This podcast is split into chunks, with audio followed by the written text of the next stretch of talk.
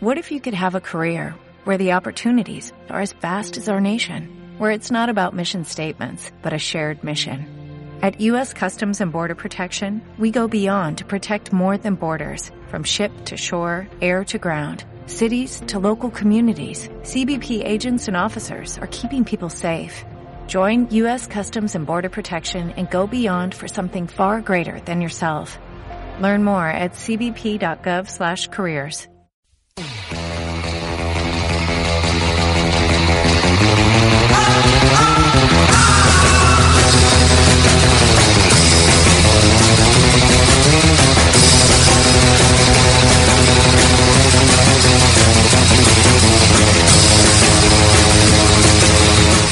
Taxis del Mundo nos vamos al tercer país más grande de Latinoamérica y su principal destino turístico, con 32 sitios culturales o naturales considerados por la UNESCO como Patrimonio de la Humanidad.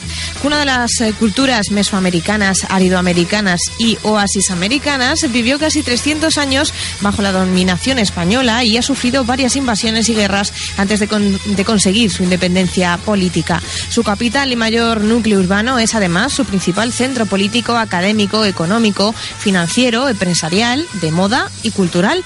Hoy tomamos un taxi en la Ciudad de México, Distrito Federal.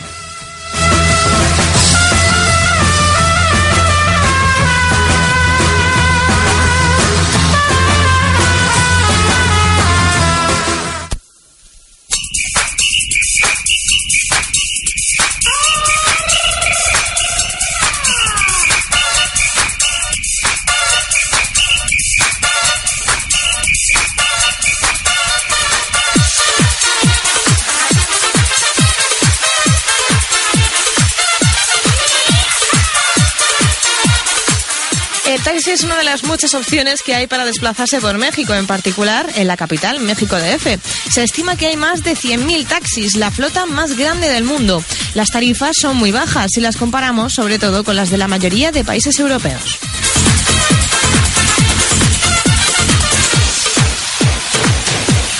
Hay que distinguir entre los llamados taxis de sitio que se encuentran en paradas autorizadas o reservándolos por teléfono, los radiotaxis que se piden únicamente por vía telefónica y los taxis libres o de calle que se paran alzando la mano y son mucho más baratos. Se recomienda sobre todo a las mujeres que viajan solas que utilicen los primeros y los segundos, los de las paradas o los que se piden por teléfono, los radiotaxis, sobre todo porque circulando por las calles hay muchos taxis ilegales, piratas, que parecen taxis comunes pero carecen de los requisitos legales y reglamentarios para trabajar llevando pasajeros. Representan, por supuesto, un riesgo de seguridad mayor por la falta de verificación de antecedentes de los conductores y se distinguen porque su matrícula es algo diferente.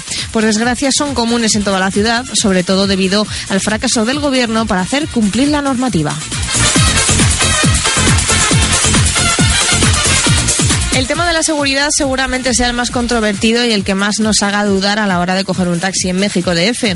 El Departamento de Estado de Estados Unidos precisamente afirma que los robos y asaltos a pasajeros en taxis son frecuentes y violentos en México, siendo muchos turistas víctimas de agresiones físicas e incluso sexuales. A los ciudadanos estadounidenses se les suele aconsejar que eviten tomar cualquier taxi si no es llamando por teléfono o contactando con antelación. Un consejo que podemos extender a todos los turistas, sean de donde sean.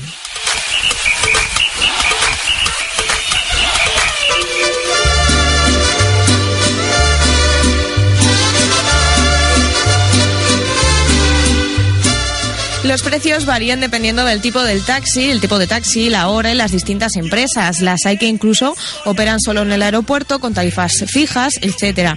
Pero para que nos hagamos una idea, los más asequibles podrían costar entre 100 y 150 pesos, es decir, entre 6,80 y 8,40 euros, en viajes de 12 a 15 kilómetros y en viajes de 12 kilómetros o menos de 20 a 50 pesos, es decir, entre 1 y pico y 3 euros. Hay que tener en cuenta que nos puede salir bastante más caro, eso sí, por ejemplo, si pedimos un radiotaxi, pero también puede ser una opción bastante más segura.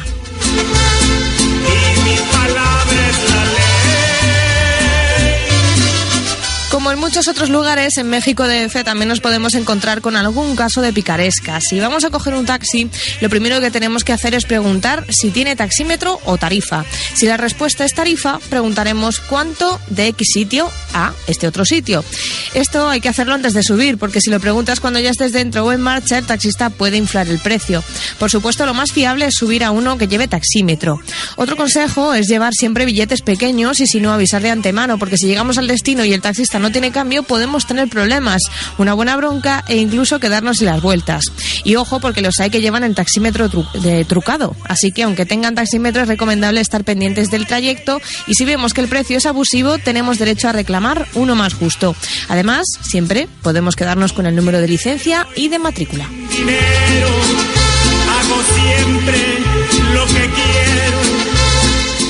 Y acabando con los consejos, hay que distinguir también entre taxis públicos, de los que he estado hablando eh, antes, los que he estado hablando todo este rato, y servicios privados. Se puede dar la situación de que desde un restaurante, por ejemplo, o un hotel, te pidan un taxi y te cobre más de lo normal. Y entonces cuando tú te quejas, te digan, ah, no, esto es un servicio privado, no un radiotaxi. Lo mejor, como siempre, preguntar primero.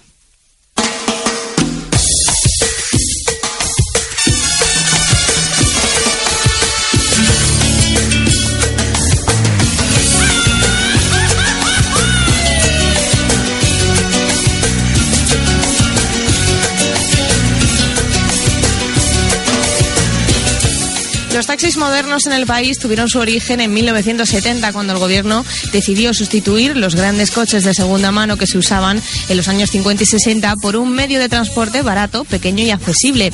El Volkswagen Sedan tipo escarabajo fue el coche elegido, con paneles amarillos y techos blancos. Son los que se conocen popularmente como bochos. Después empezaron a usar otros coches más modernos y de otras marcas, pero los simpáticos escarabajos seguían siendo los reyes. En los años 90 el gobierno decidió cambiar su apariencia para dar la imagen de ecológicos, así que los pintaron de verde. Verdes con el techo blanco, así pasaron a ser los que se llamaban taxis ecológicos, aunque las emisiones de los motores no cambiaron en absoluto. Vamos, que de ecológicos nada. El siguiente paso en su evolución fue tener cuatro puertas en lugar de dos, mucho más cómodo.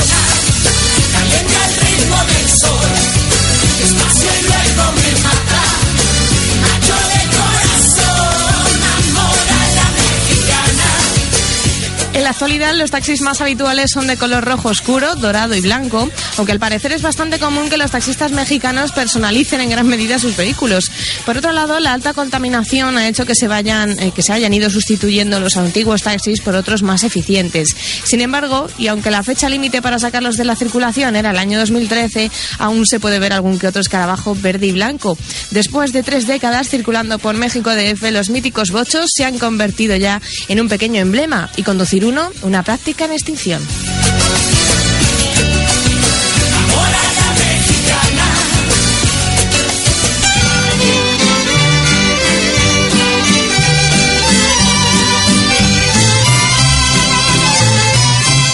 La Ciudad de México atrae a turistas de todo el mundo gracias a su mezcla de tradición y modernidad, la belleza de sus edificios, sus calles empedradas, sus parques, restaurantes y tiendas.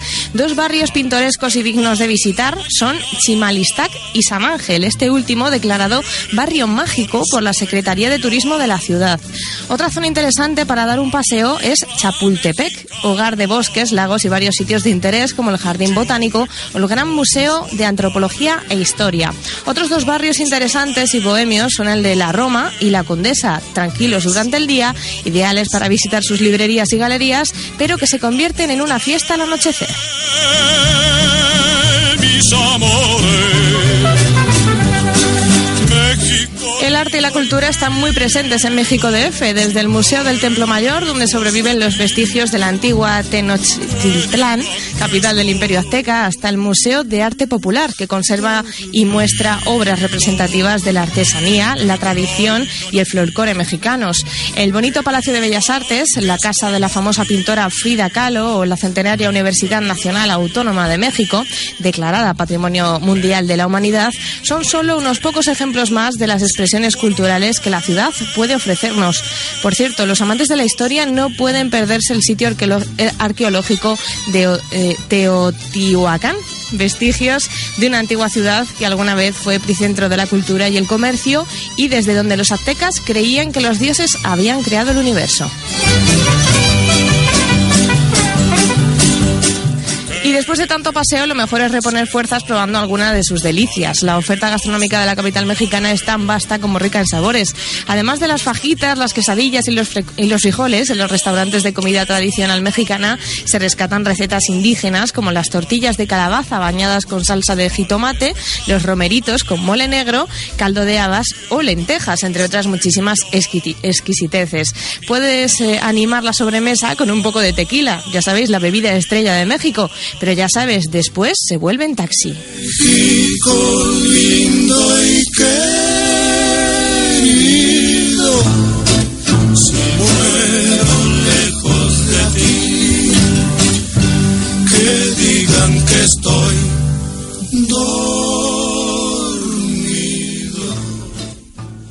¿No se merece tu familia lo mejor? Entonces, ¿por qué no los mejores huevos? Ahora, Egglands Best están disponibles en deliciosas opciones. Huevos clásicos, de gallina libre de jaula y orgánicos de Egglands, que ofrecen un sabor más delicioso y fresco de granja que le encantará a tu familia. En comparación con los huevos ordinarios, Egglands Best contiene la mejor nutrición como 6 veces más vitamina D, 10 veces más vitamina E y el doble de omega 3 y B12. Solo Egglands Best. Mejor sabor, mejor nutrición, mejores huevos. Visita egglandsbest.com para más información.